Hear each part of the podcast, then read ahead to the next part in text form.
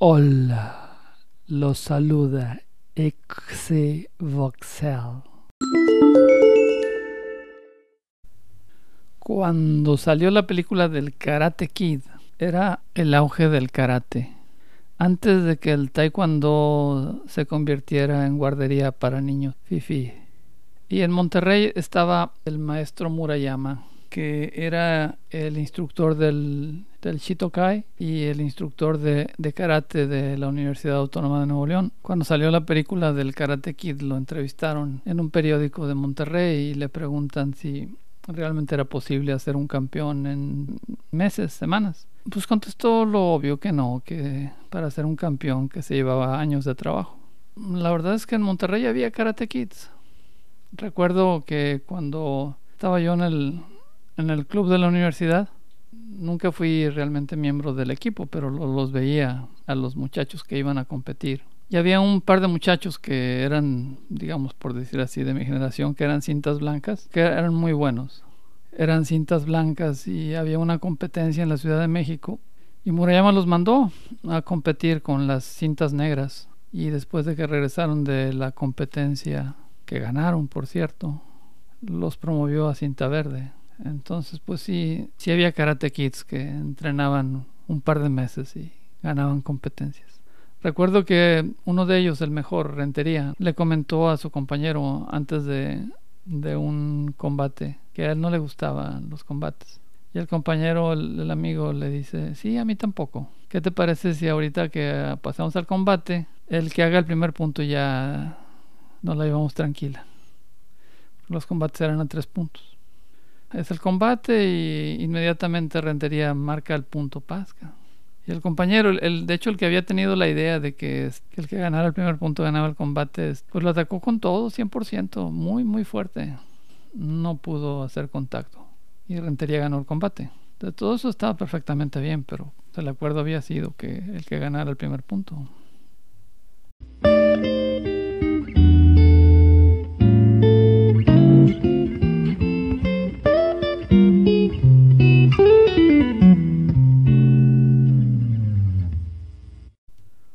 La película del Karate Kid me parece interesante desde el punto de vista de la construcción de la historia. El director de El Karate Kid fue el director de Rocky y le llega al director la historia de un muchacho que es molestado en la escuela, como se dice ahora, lo bulean y se convierte en un campeón de karate, gana un torneo de karate. Esta historia le, inspira a aplicar, digamos, el modelo, el modelo Rocky a la historia de alguien que, que se sobrepone a sus limitaciones y se convierte en un ganador. Karate Kid es, es también una película para adolescentes y es una novela rosa de la historia de amor adolescente. Lo interesante es que algunos de los fans notan que la historia se puede interpretar de una manera en que el, el héroe de la película es el güero malo. Entonces surge la pregunta, ¿esto es un accidente o fue algo que el director lo intentó hacer o es parte de la estructura de la película y es, y es como un efecto secundario de que aparece así por la manera en que estaba estructurado. Pues alguien que está interesado en cómo construir historias, es interesante lucubrar al respecto.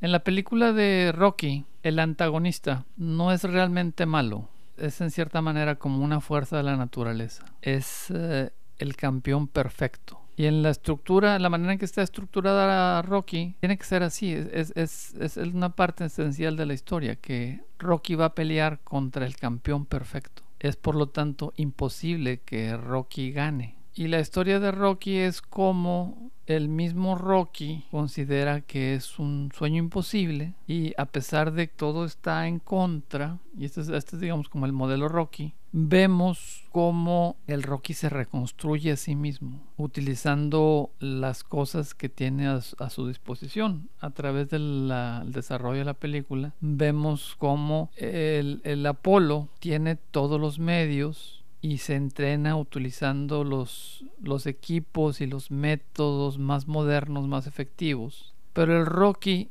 emula, emula esos recursos que, que tiene el campeón con cosas que él tiene a su disposición, con el acceso a la bodega de carne, las cosas que están en un gimnasio de barrio, y el Rocky se reconstruye. Y si algún defecto tiene el, el, Apolo es que tiene una sobreconfianza. Y el Roy se reconstruye, se convierte en, en el luchador perfecto. La técnica impecable de Apolo es compensada con el corazón indómito de Rocky. Y luchan y este el corazón de Rocky contra los recursos técnicos y la decisión del, del campeón de ser campeón y entonces están prácticamente iguales para todo fin práctico. La pelea es un empate porque estamos luchando contra el campeón perfecto y a lo más que podemos llegar es a igualarlo.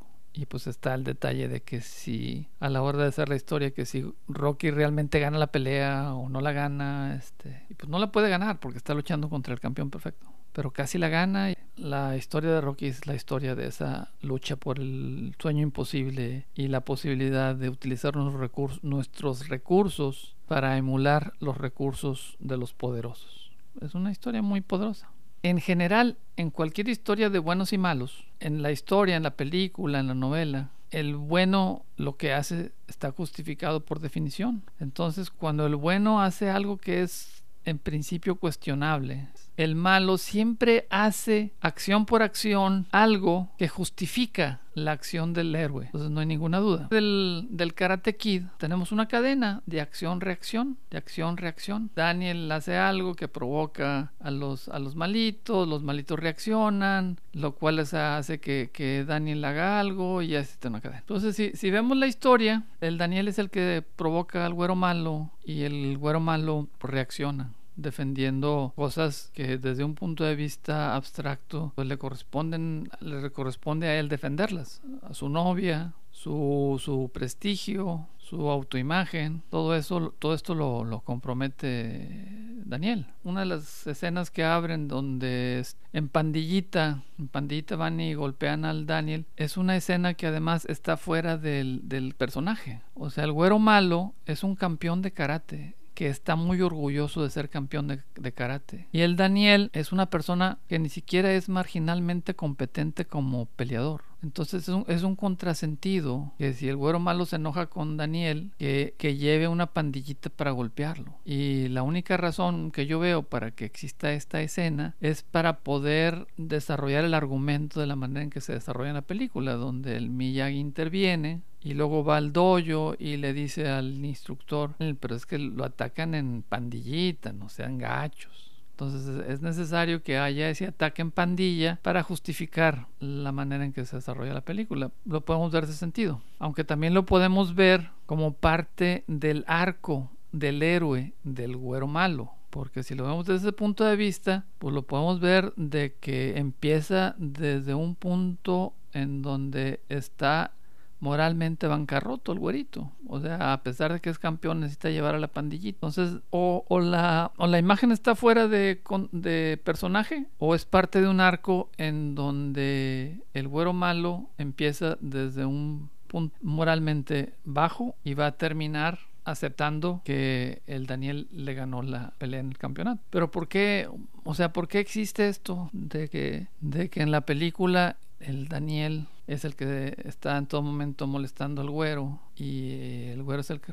Una posible explicación, si nosotros leemos como historia o vemos el guion de la historia del Karate Kid, pues es una historia Rocky, en donde el personaje se va construyendo desde ser este pues un flaquito débil que no sabe pelear y se va convirtiendo en un peleador. Y desde el punto de vista de la historia el héroe es el, Daniel. Pero en la película no es lo que proyecta el, el Macchio como actor. Macchio como actor no proyecta ese crecimiento físico mental del personaje. Entonces se me ocurre que el director, o sea, por un lado está contento con el casting, porque el Maquio es como, como el personaje perfecto desde el punto de vista de la novela rosa de el novio adolescente. Es un muchachito simpático, guapetón, dulce. Él desde el principio realmente no es un muchachito cohibido, no es, es alguien que es que aunque digamos pues es, es, una mamá sola, es pobre, pero él tiene ambiciones de pertenecer a,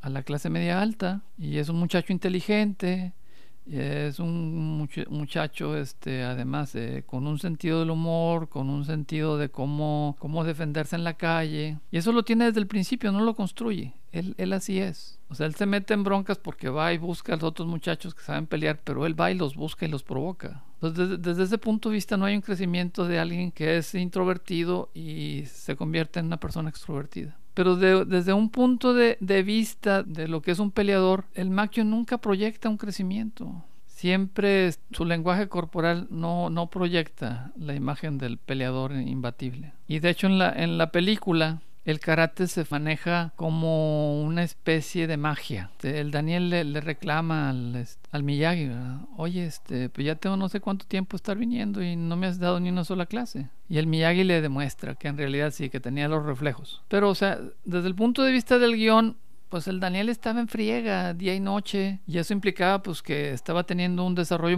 muscular, que hacía este trabajo así rompespaldas, como dicen los gringos. Pero eso no se ve en la película, o se ve que está trabajando duro, que se cansa, pero no se ve, la, la película realmente no proyecta de que él se va haciendo físicamente más fuerte de hecho no es, no es realmente un tema en la película, sino que el Miyagi lo, pone a hacer cosas y, y adquiere cierta aura mágica, karatequística, pero no es que él se vaya haciendo más fuerte mental y físicamente. Se maneja siempre como una cosa mágica. Llegan al torneo y el, el, Daniel está todo asustado, lo cual es natural. Y de repente en el primer combate, él no sabe cómo, pero este, le gana al otro realmente así de una manera mágica. Le gana al otro y entonces, ah, pues tengo el poder mágico. Y, tiene su, su, postura ahí todo encorvadito, este, pero gana los combates, gana los combates. Y este, y luego lo lastiman, lo lastiman porque le hacen una técnica que supone que no es legal.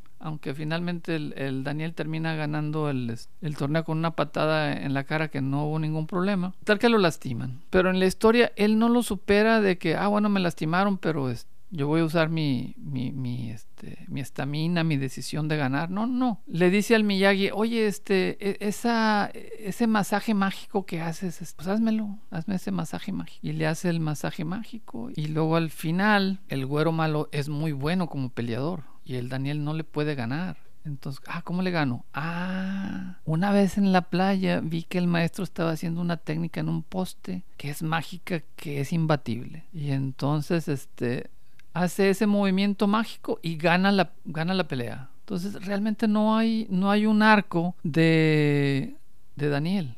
O sea, Daniel no, no crece en la película. Entonces, ¿qué, ¿qué, hace el director? Ah, ok, entonces, como es el que, el que va a crecer en la película, es el güero malo. O sea, todo el peso dramático de las barreras y los obstáculos y la lucha interna la tiene el güero malo. O sea, se empieza a cuestionar, lo cuestiona el maestro, el maestro lo, el maestro lo rechaza, le rompen su trofeo, él se cuestiona realmente qué es lo que cree, cuáles son sus valores. Y desde una postura en donde se eh, actúa en pandillita, termina llorando, dándole el trofeo, reconociendo al Daniel.